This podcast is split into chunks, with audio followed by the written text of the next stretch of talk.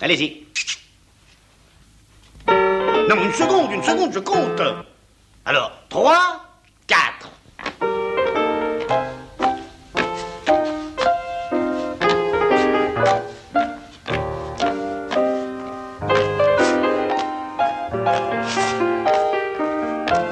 On ne parle pas la bouche pleine. Une émission d'Alain Kruger. Sortez.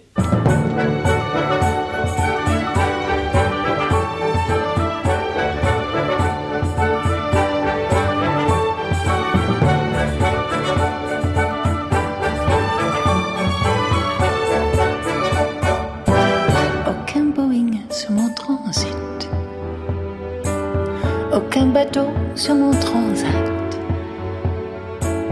Je cherche en vain la porte exacte. Je cherche en vain le mot exit. Je chante pour les transistors. Ce récit de l'étrange histoire de tes amours transitoires, de belles bois dormants qui dorment. Je crains de m'égarer, et je sème les grains de pavot sur les pavés. De la d'amour. Tu sais ces photos de l'Asie. Bonjour, je suis très heureux d'accueillir pour cette 300e, et oui, euh, le temps passe vite, Quel honneur. pour cette 300e émission dont ne parle pas la bouche pleine, euh, Jacques Perry Salkov. Alors, je vous cite en premier parce que cet anamour vous est un petit peu dédié euh, entre les, les, anagrammes et les anamours, entre le vivarium de palindrome euh, que vous venez de publier chez Fayard, Angèle Ferreux, qui est venue pour la première fois parler à la radio dans l'émission On ne parle pas la bouche pleine, il y a un peu plus de trois ans. Et donc, Oui. euh, Angèle, c'est la guinguette d'Angèle. C'est donc euh, alors quelqu'un qui, qui est plutôt euh, dédié euh, à la cuisine bio, très naturelle. D'ailleurs, elle est na- naturopathe, cuisinière et naturopathe. D'ailleurs, est-ce qu'il y a, pour la gastronomie française, est-ce qu'il y a une anagramme? Oui, bien sûr. C'est un cri. Fromage, s'écria la nation. Fromage, s'écria la nation, mais c'est magnifique. Hein. Euh, J'aimerais savoir, euh, Jacques Péry-Salkov, euh, comment vous est venue cette passion de l'anagramme et du palindrome? En fait, euh, mon premier amour, c'est le palindrome. Et euh, quand j'étais au lycée, j'ai- j'aimais bien euh, feuilleter le dictionnaire comme un magazine. Puis un jour, je suis tombé sur l'entrée euh, palindrome, et puis il y avait cet exemple fabuleux. Ésope reste ici et se repose. Et euh, pour moi, ça, ça changeait ma vie. Quoi. Je, je trouvais cette phrase magnifique, et, euh, fluide, on dirait une épitaphe. Et, et quand on sait que donc on peut la lire de gauche à droite et de droite à gauche, c'est formidable. Quoi. Et alors c'est une démarche musicale parce que vous êtes musicien aussi. Euh, musical, beaucoup plus, oui. oui.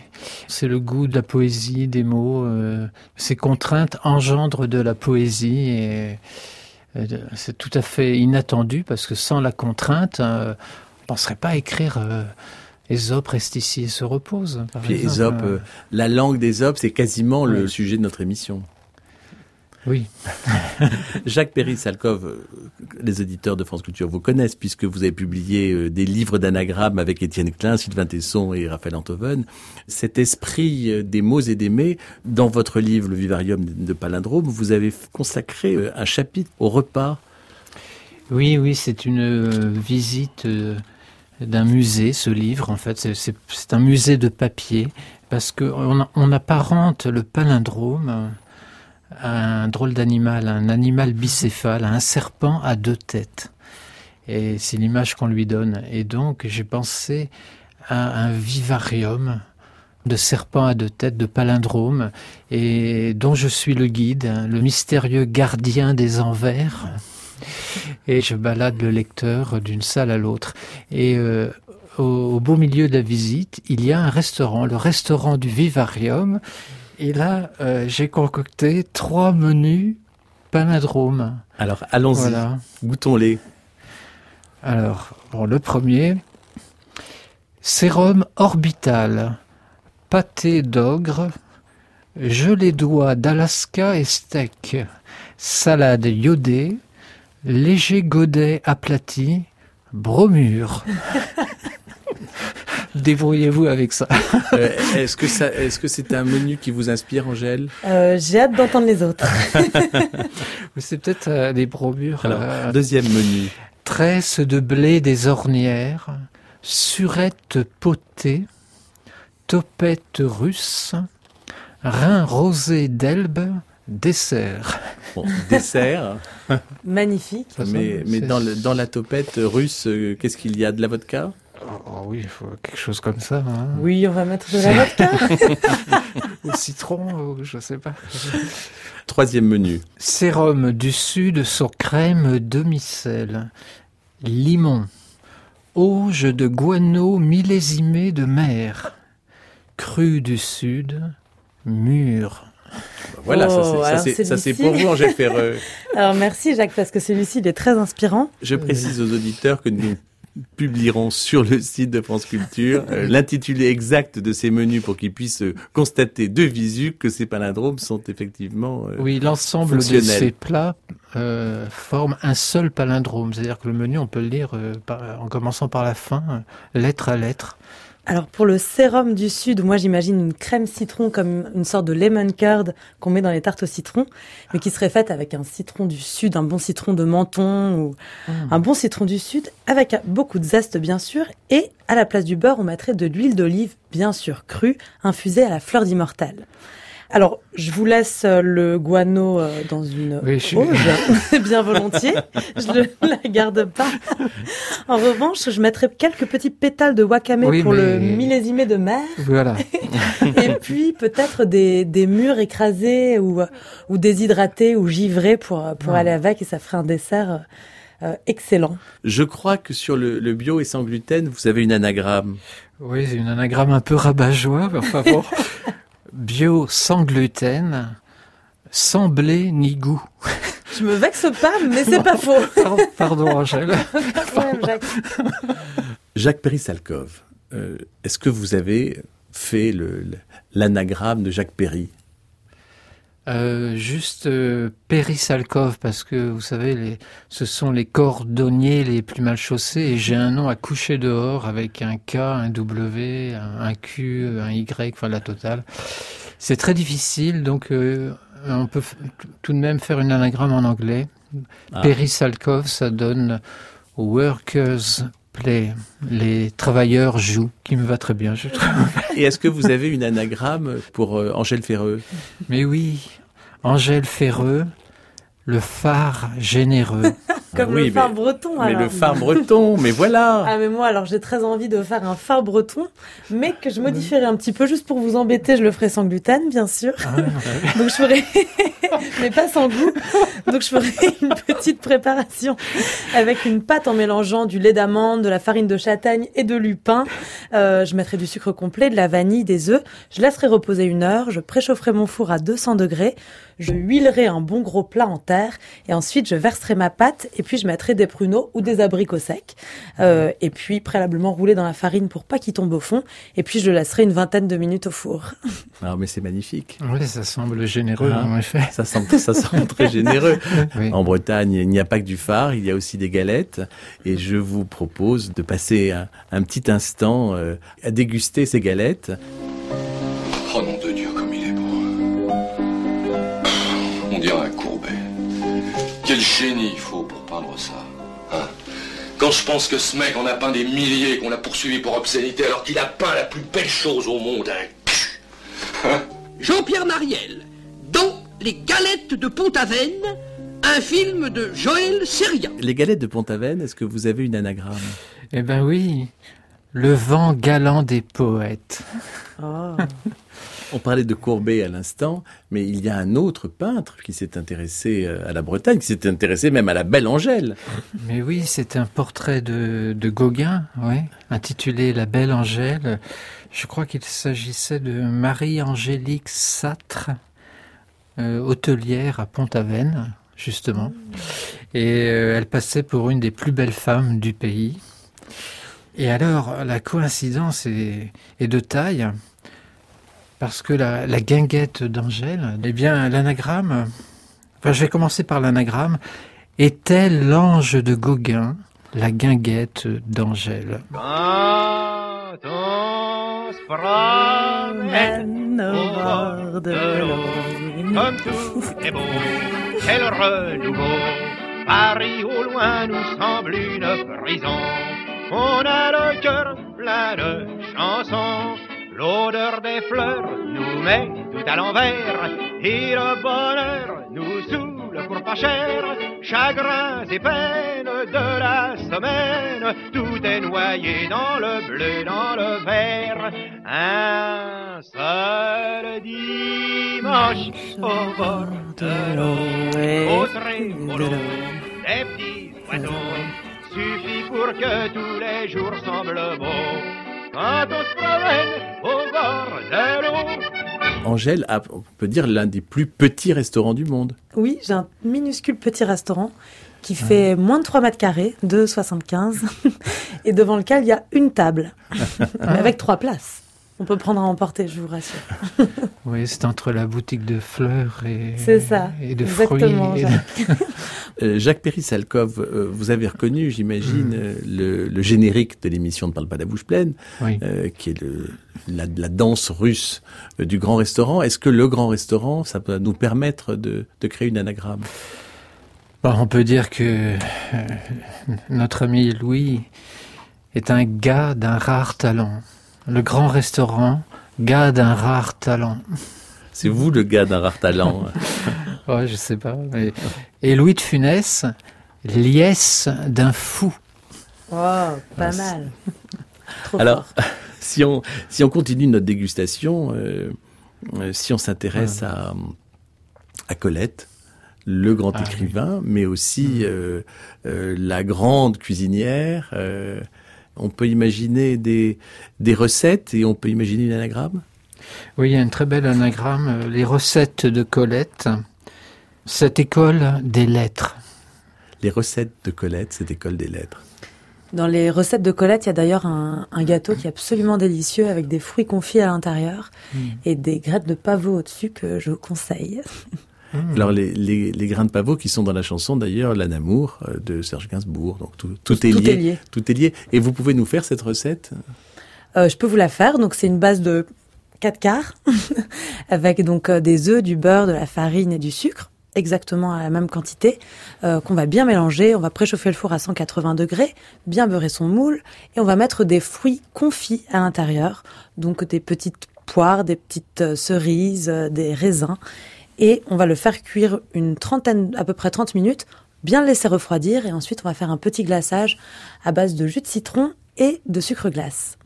Et euh, dessus on mettra des graines de pavot avant qu'il sèche, sinon ça tombera. Ça vous ferait plaisir d'entendre la voix de Colette? Il faut compter pour récupérer ce qu'on a aimé ou ce qu'on peut encore aimer.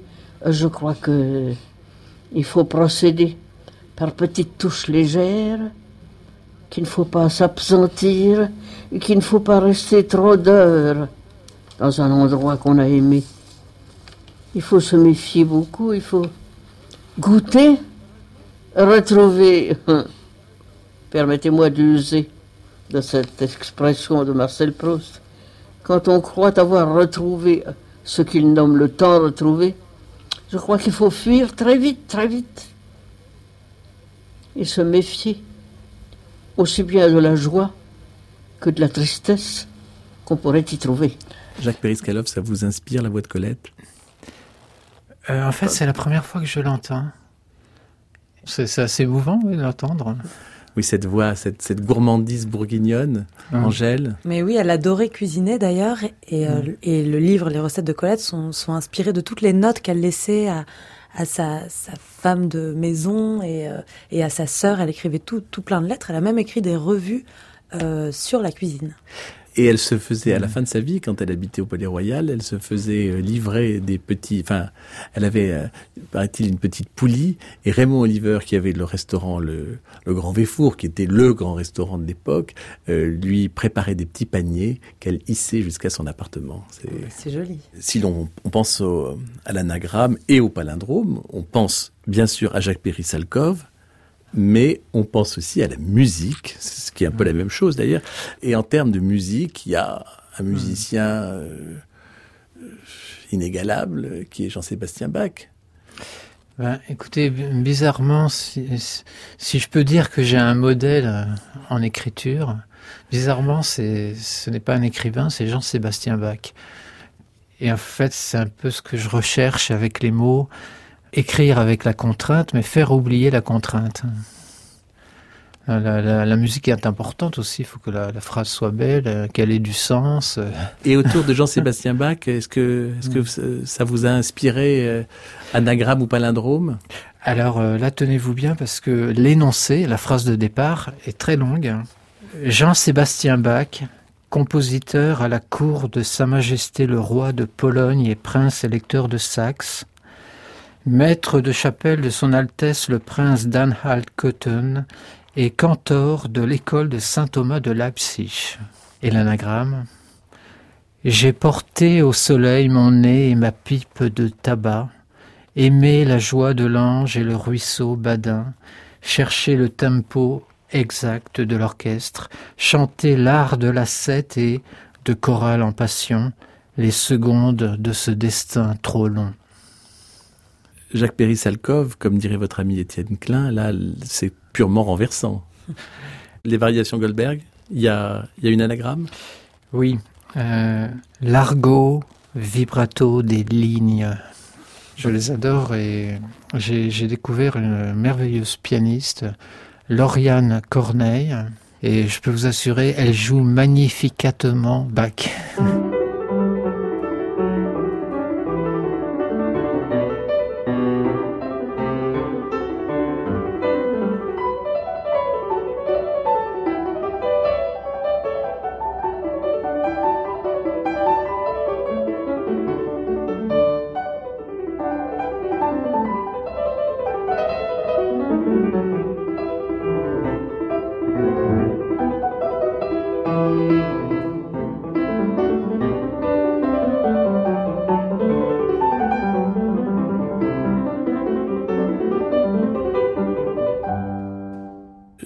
Péry-Salkov, il y a un personnage important de la gastronomie euh, qui est euh, la belle Aurore Récamier. Alors, est-ce que ça vous inspire euh, une anagramme? D'abord, la belle Aurore, ça donne allure boréale. Bien. Voilà, mais, je pense que vous pensez à l'oreiller aussi. Ah, bien sûr, je pense à l'oreiller. Donc, la belle Aurore Récamier, ça donne âme au bel oreiller carré. Pour vous récompenser, ce qu'on va faire, c'est qu'on va appeler quelqu'un qui a fait sa première émission de radio dans On ne parle pas la bouche pleine, Gilles Véraud, qui est vice-champion du monde de pâté en croûte, mais qui est un des plus grands charcutiers français. Et on va lui demander de nous raconter l'histoire de l'oreiller de la belle aurore et surtout comment il le prépare. Gilles Véraud, est-ce que vous nous entendez? Oui, bonjour Alain. Je suis très heureux de vous parler de ce monument de la gastronomie française. Brias Savarin, comme on le sait, c'était le 18, 19e un grand homme de loi, mais aussi un grand homme de gastronomie. Et sa maman, qui s'appelait donc Aurore Camier, a vécu très très longtemps. Pour la petite histoire, elle est certainement décédée lors d'un repas. Au moment du fromage, elle s'est sentie partir. Elle a demandé euh, à avoir euh, vite le dessert et en fait, elle a, je crois qu'elle n'a pas, pas pu aller au bout. Donc, en hommage à sa maman, euh, Bria Savarin a imaginé le plus grand des pâtés croûtes, le plus beau, le plus complexe, le plus incroyable. Donc, je me suis beaucoup inspiré, bien sûr, de l'ouvrage de Lucien Tendresse qui s'appelle La table au pays de Bria-Savarin. Donc, mon oreiller de la belle aurore, je le compose des gibiers les plus, euh, les plus recherchés. Donc, ça va être du lièvre, du colvert, euh, du perdreau, du sanglier, des chevreuils.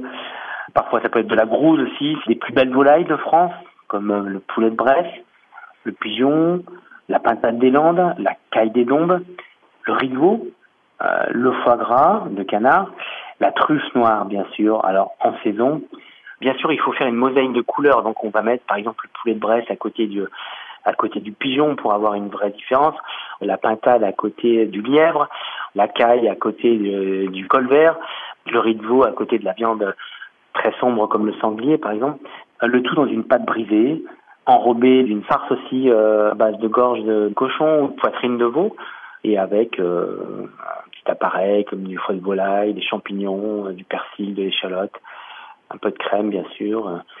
En fait, nous on le fait à la taille du four. Donc le four il fait 60-40, donc le pâté en croûte c'est 60-40.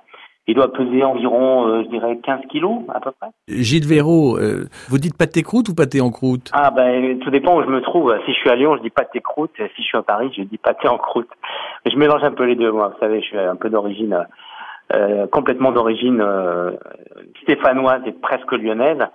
Donc je, je, fais un peu le mélange des deux et je me sens à l'aise avec les deux, les deux façons de prononcer et d'écrire. À l'origine, c'était un plat qu'on faisait pour les fêtes de Noël. Hein Alors, moi, où j'ai appris mon métier, c'est-à-dire euh, chez, à la Maison Rénon, à Lyon, c'était un plat qui se faisait à partir du 26 décembre jusqu'à peu près au dimanche de, de l'Épiphanie, je crois. Moi, j'ai trouvé une autre, euh, une autre manière de le, de le faire, parce que le mois de décembre est déjà très, euh, très festif et il y a énormément de, de produits et et je veux surtout pas le galvauder, ce produit, donc je le fais seulement un samedi, le dernier samedi du mois, de l'automne et de l'hiver, en excluant le, mois de décembre. Donc on, va avoir un premier oreiller de la belle aurore fin septembre, puis fin octobre, fin novembre et fin janvier. On s'arrête après parce que on n'aura plus les gibiers, on n'aura plus, euh, on n'aura plus de truffes, euh, voilà. Donc, euh, mais après on peut faire des variantes avec, vous, vous retrouvez aussi des des grands, des très bons cuisiniers, même à Lyon, qui font des, des, traversins, qui ne sont pas vraiment des oreillers, mais le traversin, c'est un peu le, petit frère de, de l'oreiller, avec, avec des belles volailles peut-être, et pas de gibier, mais c'est aussi, euh, pourquoi pas. Merci Gilles Véraud de nous avoir confié votre oreiller de la belle aurore. Merci à vous et bon appétit.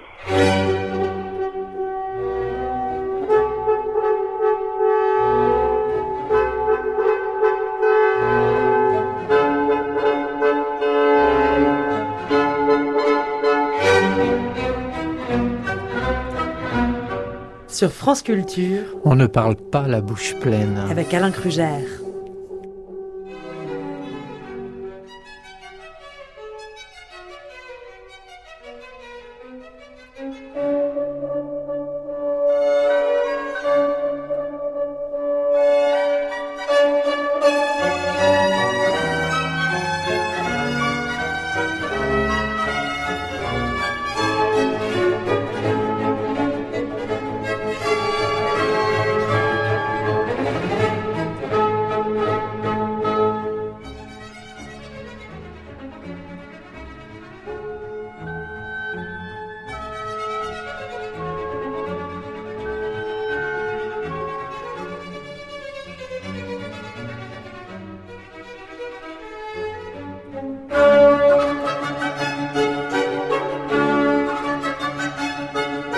Angèle Ferreux, bon alors je sais que l'oreiller de la Belle Aurore, ça c'est pas c'est pas un plat pour vous. Ça c'est pas un plat pour moi, même si j'ai beaucoup de respect pour Gilles Véraud, qui fait un très très beau travail. Mais en revanche, j'imaginerais je, bien un repas complètement à l'envers, un repas palindrome qu'on pourrait prendre dans les deux sens, avec à en entrée euh, une sorte de, crème renversée aux champignons, pourquoi ah, pas, un peu comme euh, comme pourraient faire les Japonais, euh, comme plat alors là, ce serait un plat qui est à l'envers, donc une sorte de tatin. On pourrait imaginer une tatin de, de potimarron et de romarin. Et pour le mmh. dessert, pourquoi pas une glace à l'huile d'olive, au basilic et au citron vert qui pourrait aussi très bien être l'entrée. Il y a quelque chose de très important mmh. dans le repas, c'est c'est l'esprit. Ah oui, l'esprit, l'esprit dont l'anagramme est tripe. Donc, donc, il n'y a rien d'innocent. Et le, le plaisir. Le plaisir ripaille. Euh, si l'on essaie de s'élever un petit peu sur cette idée d'esprit, on a fait une émission euh, avec Jean-Pierre Brice-Olivier sur l'hostie. Est-ce que de l'Eucharistie peut vous inspirer? De l'Eucharistie, oui. Le Dieu est cher. Et Saint Vincent de Paul? Sans pain et là du vin. Si on veut parler de, choses qui, de sujets qui fâchent, Angèle Firot, est-ce que vous saviez quel était l'anagramme d'entreprise Monsanto? Non, je ne sais pas du tout. Alors là, on est dans, sur, un terrain miné.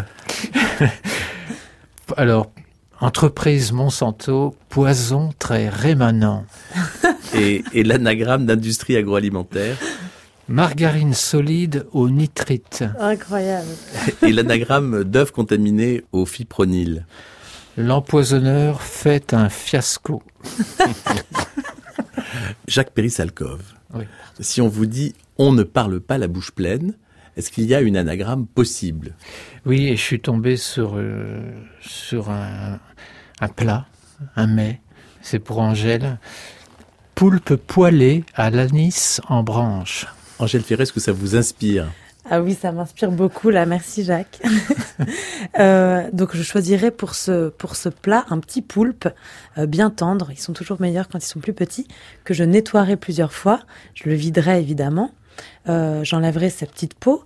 Et puis pour l'attendrir avant la cuisson, j'utiliserai une technique japonaise qui consiste à le laisser dans un bain de daikon râpé, donc ce gros euh, radis. Et euh, donc ça, le per- ça permet d'éviter le côté caoutchouteux. Et puis ensuite, je le flamberai au pastis pour le goût d'anis. Et puis je le poêlerai enfin avec du céleri branche, du piment des oiseaux. Je mettrai plein de coriandre et de menthe dessus et je finirai par un filet de citron. Oh, c'est incroyable, hein, l'imagination. Mais quand est-ce qu'on déguste alors? Bah, on, ne parle pas la bouche pleine, donc après le après Ah oui, c'est vrai, exact. Oh, très bien. Bon, mais écoutez, les... j'ai l'impression que les... que les carottes sont cuites, euh, que l'émission se termine. Mais les carottes sont cuites, comment vous les feriez, ces carottes euh Mais j'utiliserai des petites carottes bio avec leurs fans. Donc je les ferai à la vapeur douce, bien sûr, c'est délicieux. Euh, on les épluche pas parce qu'elles sont bio, alors on les brosse tout simplement. Et ensuite, je les servirai avec un sirop de grenade et de miso, et puis des petits croutons séchés de graines de lin, de tournesol et de thym. Est-ce qu'on peut les faire cuire dans de très luisantes cocottes Parce que très luisante cocotte, c'est l'anagramme de les carottes sont cuites. Ah bah, c'est très bien, on va le faire comme ça. alors. Merci Angèle Ferreux d'être venue nous faire euh, goûter euh, ces recettes euh, palindromiques et, d'anagrammes tout à fait savoureuses. Je signale la sortie de votre livre La guinguette d'Angèle, les nourritures bienfaisantes aux éditions Marabout. Et merci à vous, Jacques Perry-Salkov, pour ce vivarium de palindrome aux éditions Fayard. Il y a un bandeau sur la, la jaquette qui est J'ai lu ce livre, il m'a retourné et c'est signé Sylvain Tesson.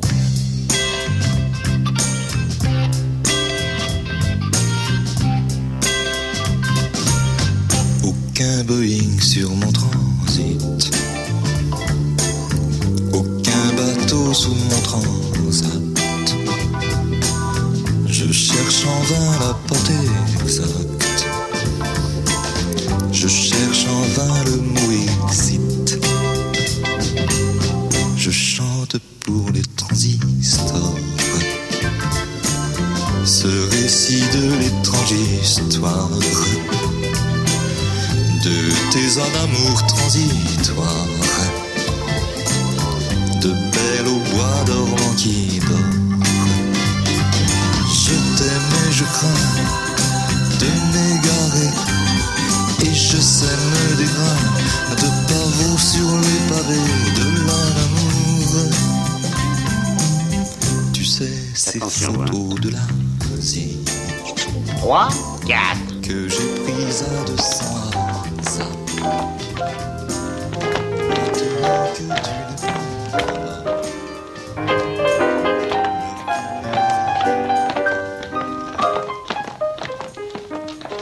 Plié, tendu, la jambe et. Eh bien, c'était On ne parle pas la bouche pleine, la 300e émission d'On ne parle pas la bouche pleine, une émission d'Alain Crugère avec la collaboration de Daphné Abgral, la prise de son est de Pascal Bénard et la mise en onde d'Anne Pérez. Vous pouvez réécouter cette émission aussi longtemps qu'il vous plaira, vous pouvez, vous devez la podcaster et dans quelques instants écouter le journal sur France Culture.